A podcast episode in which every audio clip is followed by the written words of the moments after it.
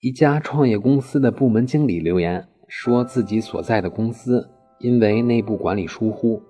其公司的公章和法定代表人的个人印章被其公司的一名董事偷偷拿去给用了。咱们就称呼这个董事叫 A 董事。这名 A 董事拿着公章和公司法定代表人的个人印章，去和另外一家公司签订了一份买卖合同，价款总额为一千三百多万元人民币。现在这个部门经理就留言说，因为公司根本就不知道这件事儿，所以自己的公司能不能不履行这个合同？答案是不能，因为只要合同的对方不是和这个 A 董事串通好的，那么对于任何一家公司来说，当 A 董事拿着公司的公章和法定代表人的私章的时候，他在这个时刻。就已经是公司的代表了，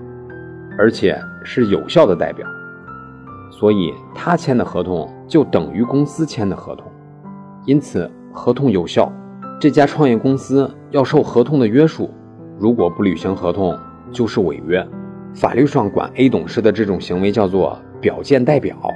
表是表面的表，见是看见的见，意思就是说，从外部所能看到的表象来说，他就是公司的代表。不过，公司可以在履行完合同以后再追究这个 A 董事的法律责任，但是这已经是后话了。所以，任何一家公司，它的公章和法定代表人的私章都一定要保管好。那么，以上就是今天的音频，供您参考。